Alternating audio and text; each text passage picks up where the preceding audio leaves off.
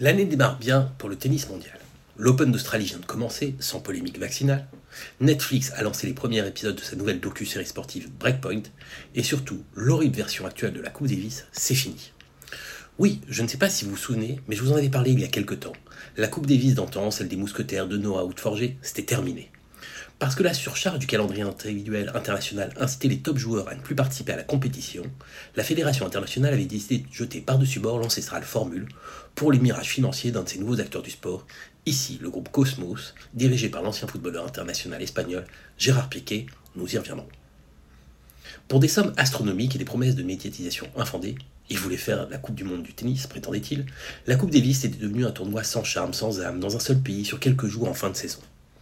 Quatre éditions de cette formule furent organisées et toutes furent des bides tant en termes de spectateurs que dans les audiences télévisées ou numériques. Parce que les engagements financiers étaient insensés, ils n'ont pas été tenus. Aussi, cette semaine, la Fédération internationale a annoncé la rupture de son contrat avec Cosmos et réfléchir à une nouvelle version de la Coupe Davis. À date, aucune formule ne se détache, et il semble peu probable que l'on revienne à celle de notre enfance, avec des matchs incroyables à domicile et à l'extérieur, ceux qui ont suivi l'affrontement entre le Paraguay et la France en 1985, match joliment surnommé l'enfer d'Ascension, voient de quoi je parle. Pour Gérard Piquet, le patron de Cosmos, la semaine écoulée aurait été catastrophique. Outre la perte de la Coupe Davis, sur laquelle il avait fondé tant d'espoir, son championnat de football à 7 qui cartonne en Espagne a connu une polémique d'enfer en raison de la participation, réelle ou fantasmée, de joueurs professionnels.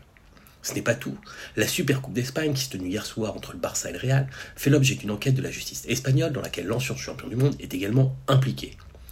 Et parce que, comme le disait un ancien président de la République, les emmerdes volent en escadrille, vous aurez tous entendu la nouvelle chanson de Shakira, qui n'hésite pas dans son dernier titre à se moquer de son ex.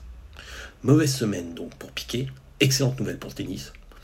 Me dit que les supporters de Nadal, de Nadal pardon, doivent être ravis.